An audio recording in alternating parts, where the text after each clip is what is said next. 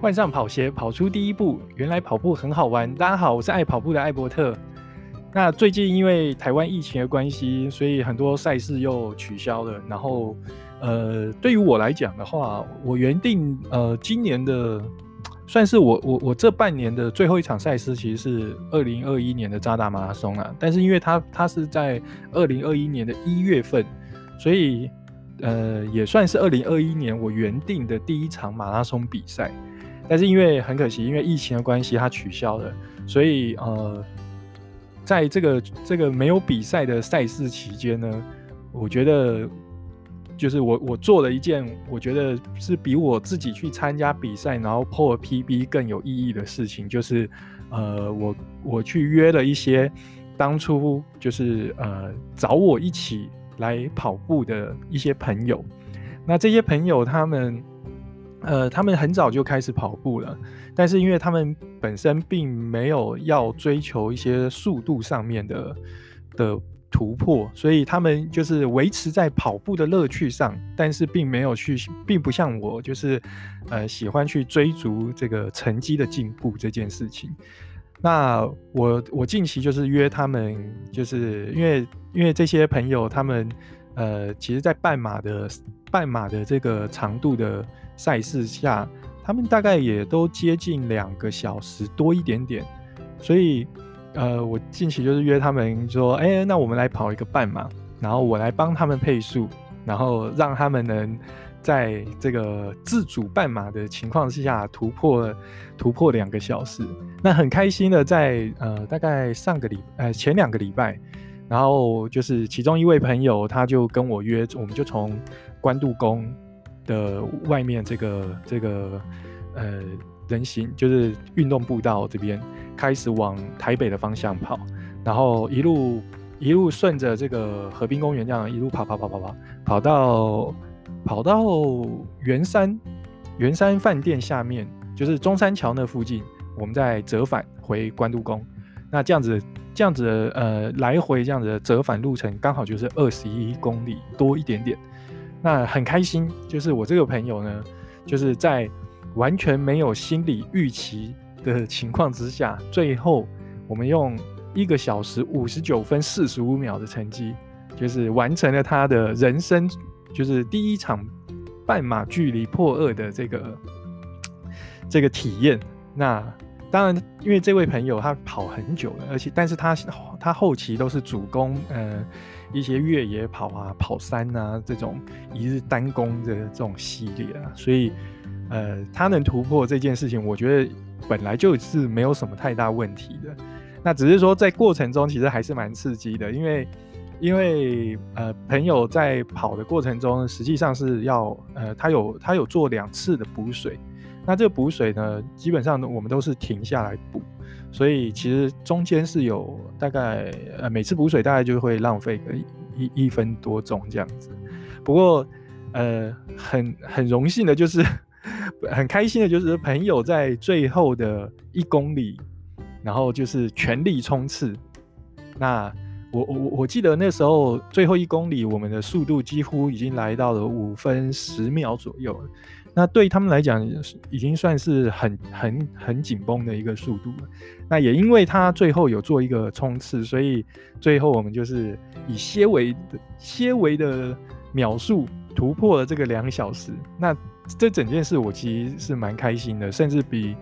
就是呃我自己突破自己的个人 PB 来的开心，因为我觉得这些朋友都是引领我就是进入跑步这个世界的人，然后。当我很开心的看到我自己不断的在成绩上进步的时候，然后他们他们也可以因为我就是帮他们配个数，然后让他们在成绩上或许不是他们追求的，但是至少在成绩上也是有突破个人的记录，然后呃大家都很开心能完成这件事情，而而不是一种很勉强去完成的的状态，所以我觉得。呃，就是在疫情之后，呃，没有比赛的这一段期间，基本上我都会是以这样子的方式进行。那，呃，我跟下一位朋友，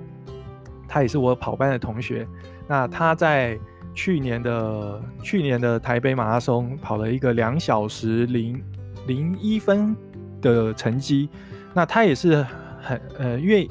已经很接近破二了，所以他我我也是跟他讲说，那我们就来挑战看看。刚好他因为他有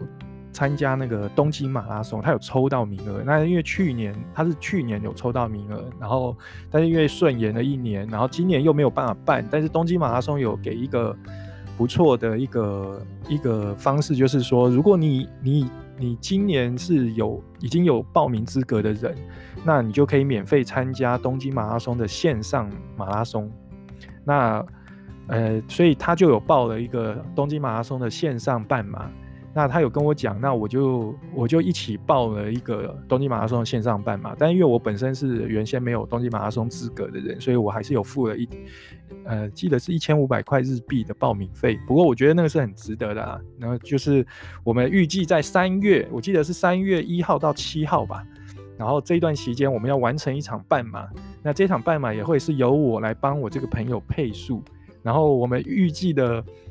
预计的方式就是，呃，我我还是很就是有跟我朋友讲说，就是希望他能先在这段期间先练习看看能不能边跑边补给水，或者是边跑边做补给，比如说吃胶啊这件事情。那如果他可以做到这件事情的话，那呃他的水就会由我来帮他背，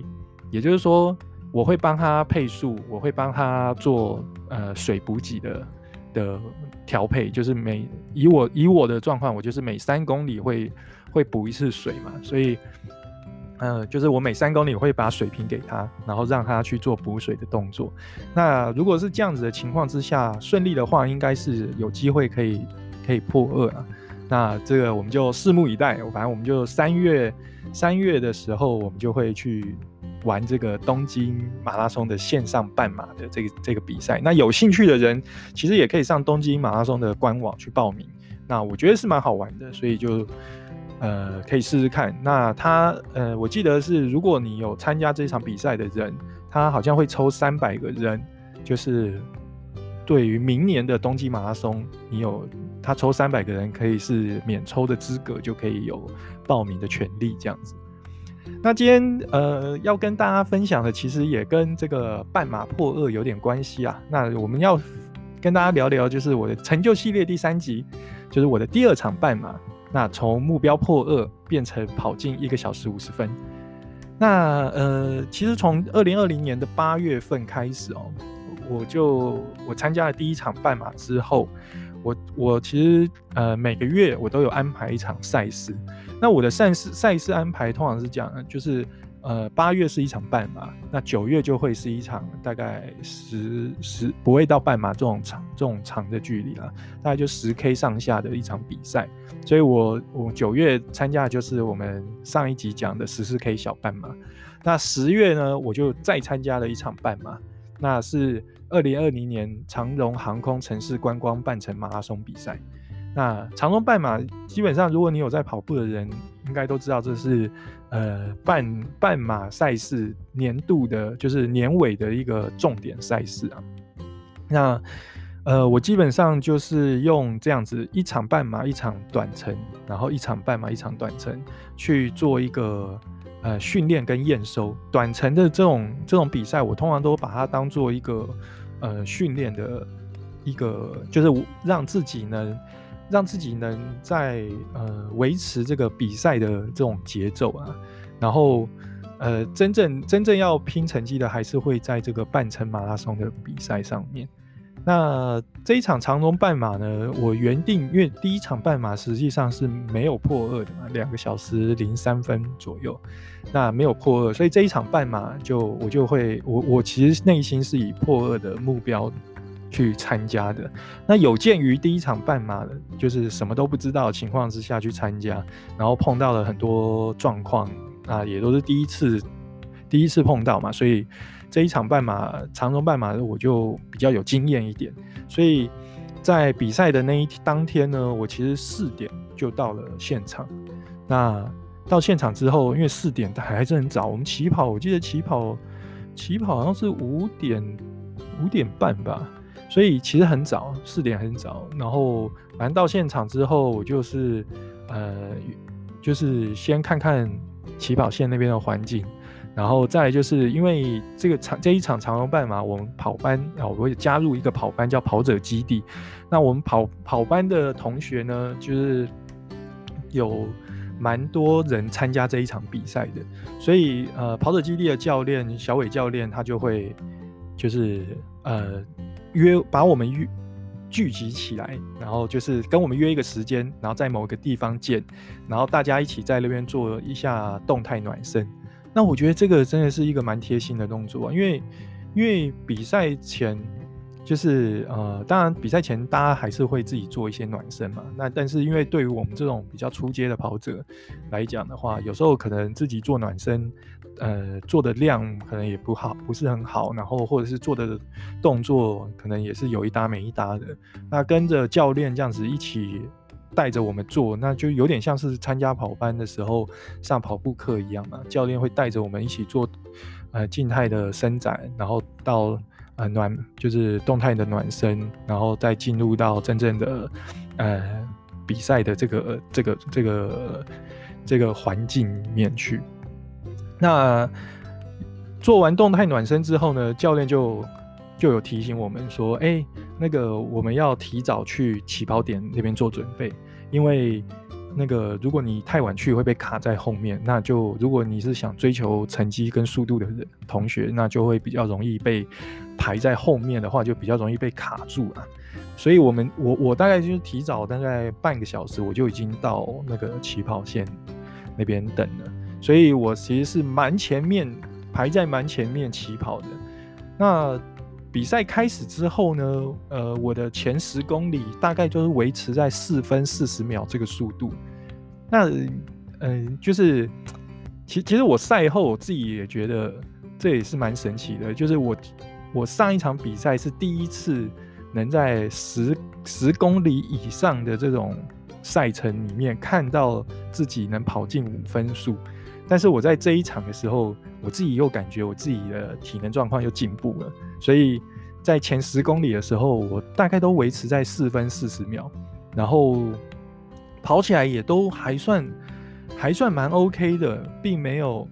并没有呃，就是非常喘啊，或者是跑到前十公里这样子跑完就爆掉这种的。不过当时呃。就是因为你我因为有你有带那个手表嘛，所以你每一公里大概就会看一下自己的其实自己的那个配速。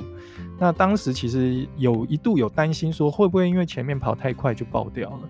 然后，但是我记得呃，我就是跑者基地的小伟教练，他在呃这一场比赛之前呢，因为他会帮我们每个人去做一下呃赛事的配速。那当时他在帮我做配速的时候。他有跟我讲说，就是我的半马最快配速其实是可以到四四分四十秒，这个是没有问题的。那我原先是其实是还蛮担心的，因为我在整个比赛之前，这一场比赛之前，那我有做一个十六 K 的测试。那这一场十六 K 测试，我均速大概就是四分五十秒。那如果你有在跑步，你就会知道，就是呃，虽然说一公里只差十秒，但是有时候大大概就差了这几秒，你就会。你就很容易就会爆掉。所谓爆掉，就是你的速度就会再也提不上来，然后你的速度会渐渐的掉下来这样子。不过事后证明，就是四分四十秒的确是我当时可以可以做、可以跑的速度。那也很也证明了，就是呃，这种专业教练实际上真的是比呃自己本身的状，就是比如说小伟教练对于我的状态。比我自己都还要清楚，那我觉得这就是参加跑班的一个好处。那我也很欢迎大家，如果有想要跑步的人，记得可以上网搜寻跑者基地。我们在每个礼拜三的晚上、礼拜四的晚上跟礼拜六的早上都有在那个大同高中练跑，所以。你可以依照你自己的需求来来来参加，看是要周三班、周四班还是周六班这样子。那我个人是在周三班，然后呃周六班会去插个花，所以我周六也会出现在就是大同高中这边一起练跑。那我记得呃这一场半马最印象最深刻就是就是从大直的水门进到河滨公园之后，哇，然后就开始遇到一个大逆风。那这个这个大逆风就是真的让我，因为我我在跑的过程中，哎、当时我的附我进河滨公园的时候，我附近其实是就是人比较少，所以碰到大逆风的时候，其实我是只能自己去挺住那个逆风啊。然后，所以在这这边其实为了维持速度，花了不少体力。然后大概在十七公里处左右，我就觉得，哎，我的大腿左大腿的后侧的肌肉好像有点快要抽筋了，然后就是双脚也会开始变得比较沉重一点，就有点像爆掉了，但是还不到爆掉，只是说肌肉可能真的真的没有，就是没有练得这么好，所以在这种比较高强度的比赛的时候，到后段肌肉就有点快抽筋、快抽筋的感觉。那为了不要让它突然抽筋，所以变得是说我在出力的这个这个动作上面，我就会特意的放放，就是放的比较慢一点，然后避免它抽筋。那也就是在这个十七公里处的时候，我被当时这个赛事的这个 pacer，就是他是破百列车的 pacer，就是超越。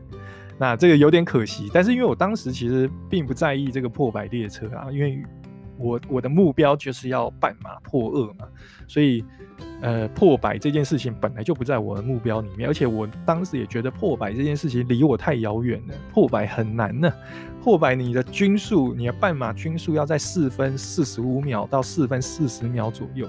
那我我只求半马破二，我的均速只要在五分四十五到五分四十秒就好了。那我何必要去跟这些破百列车去挑战，然后导致我到后面就整个挂掉这样，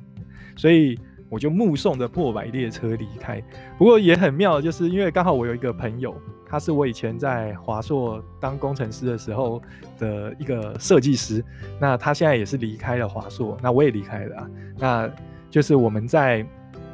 呃，我们我们现在都在脸书上联络。那我一直知道这个朋友有在跑步，然后他刚好也在这个。破百列车的这个列车里面，那他他当下他有看到我，然后他就 帮我用他的手机拍了一张照。那我其实真的是很感谢他，但是我也很佩服他，在破百列车上面，他还可以悠闲的拿出手机，然后帮我拍一张我的背影照。那我就是相当厉害啊，这个。这个就是感觉破百对他来讲就是一个简单的一件事情，这样。那很恭喜他，最后的确他好像跑了一个九十七分钟还是九十八分钟的这个成绩，那非常的厉害，那恭喜，非常恭喜他。那我到呃十七公里，就是大腿就已经。有点有点抽筋抽筋的那种感觉，所以就开始放稍微放慢一点速度，然后到十九公里的时候，就真的只剩下意志力在撑。那我事后有回头去看了一下我的那个每公里的均速的成绩，那其实大概就是从十七公里之后，我大概就会掉到五分五分速到五分十秒左右。不过很开心的就是我最后最后就是因为长隆半马的那个。终点也是在是在大家河滨公园这一侧，然后它有一个大概一百公尺左右的一个终点线的冲刺嘛，然后一直到拱门。那拱门拱门上面它就是有一个那个 C 口的那个成这个时间表嘛，所以你很远就已经看得到说，哎，你大概跑多少？我记得我进到这个拱门前的这个一百公尺的时候，就看得到看看到那个成绩上面写的是一个小时四十。那时候应该是一个小时四十一分钟还是四十二分钟，反正就是接近接近四十二啦，大概四十一分钟左右。然后我就知道说，哇，我不止破百诶，而且我还跑进了一个小时五十分的这个这个门槛。然后，所以呃，我跑进终点的时候，其实很痛苦，但是我其实是非笑得非常非常开心的那个跑进终点，而且我在终点。终点线的那个直直线路段，就是最后这个一百公尺，我还偷偷学了那个大破节，在二零二零年的东京马拉松跑进终点之前，就是亲吻着手之后指着天的这个动作。那你知道，就是因为我我们就是一个跑不快的跑者嘛，但是但是你要你要在跑步中获得乐趣，你就是得自己。呃，想一想象自己就是像大破节这么厉害的人，虽然我破的 PB 是一个 超鸟的 PB，但是你就要把自己像想象成你破的就像大破节破日本纪录那样子屌，所以在进入终点的时候，就是你可以，你可以，呃，就是模仿他一些动作，或者是让自己有一个很开心的 happy ending，然后进入终点。对，然后呃，整场比赛下来，最后我的成绩是一个小时四十二分十五秒。那我就是等于是说，我从原先的初半马的两个小时零三分零八秒，直接把成绩推到一个小时四十二分十五秒。那就是呃，除了完成半马破二之外，就是原先我我原本预计这一场半马破二，然后下一场的台北台北马拉松的半马。的目标才是要突破一个小时五十分钟，但是就是因为一并也达标了，所以就等于是说我年底的台北马拉松的这个半程马拉松，就变成突然好像呃，可以说可以说变轻松了，因为目标突破了嘛，但是也可以说变压力也变大了一点。因为我的跑班同学就会开始跟我讲说，那、啊、既然你都已经突破了一个小时五十分，而且你已经你已经推到了一个小时四十二分了，你其实差两分钟你就你就半马破百了，那你下一场就挑战看看半马破百了。那当但是当当时我自己是觉得这个不可能啊，因为因为我长荣这样跑完，我自己都觉得哇超级累的这个。这个半马破百，在半马破百这个几乎是不太可能。我一个小时四十二分钟，我已经是累到不行了，更何况我还要再往前面推两两三分钟。那很开心啊，就是就是这一场比赛就是能大破 PB 啊，就是把自己的 PB 往往前推这样子。然后我我觉得最辛苦的还是教练，你知道吗？因为因为小伟教练他在呃我们起跑的时候带着我们做暖身。然后等我回到终点的时候，他已经在终点这边，已经呃，已经已经在这边等我们，然后而且铺好了几个瑜伽垫，让我们去去可以去做伸，就是呃恢复的这个伸展。因为你经历了一场很很强度很高的赛事嘛，你一定要去做那个收操的动作。所以小伟教练在这边都已经摆好的这些东西，按摩球啊，然后滚筒啊，都已经有。然后就是就是放在那边，我觉得参加跑班就是，我还是非常非常推荐大家，如果你呃有就是对跑步这件事情很有兴趣，真的可以去参加跑班，不一定要，我觉得不一定要来像不一定要跟我同一个跑班呢、所以但是因为现在现在很多教练都有开跑班，但是我觉得你应该要去参加一个跑班试试看，因为跑班里面的同学教练真的都是。跑班就是跑一个人情味，然后像我们跑到终点，小伟教练除了安排这些之外，我们的跑班同学主动的准备了很多饮料，放在那边等我们回来。那你知道这个这个这真的是蛮，就是跑班就像一家人一样，满满的人情味。那我非常推非常推荐大家，就是如果你真的很喜欢跑步的人，那。要么你加入社团，就是一些跑团；要么你可以加入跑班。那跑班对于我成绩的进步来讲，我真的觉得是帮助非常非常的大。那大家可以参考看看。当然，如果你如果你刚好也在大同高中附近工作或上或者是生活，那非常欢迎你参加入我们的跑者基地这个大家庭。那这个跑者基地的大家庭就是。我自己加了加进去之后，我非常的开心啊，因为在里面就是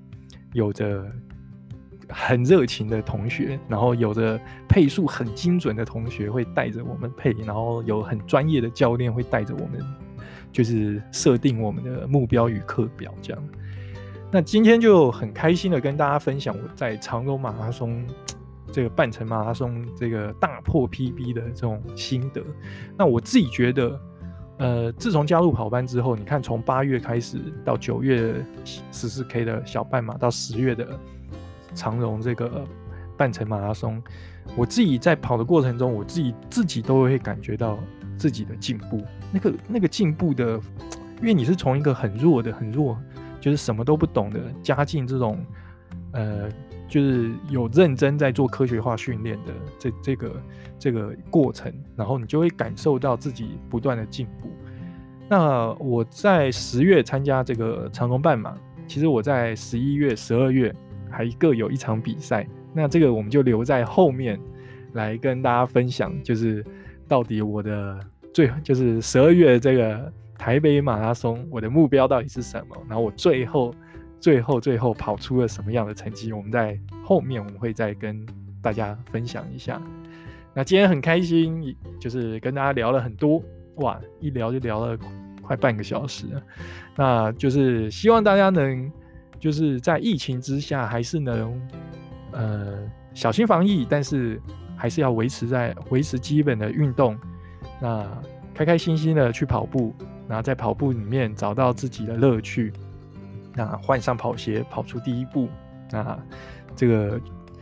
有一天你就会觉得跑步真的很好玩。那我是爱跑步的艾伯特，我们下次见喽。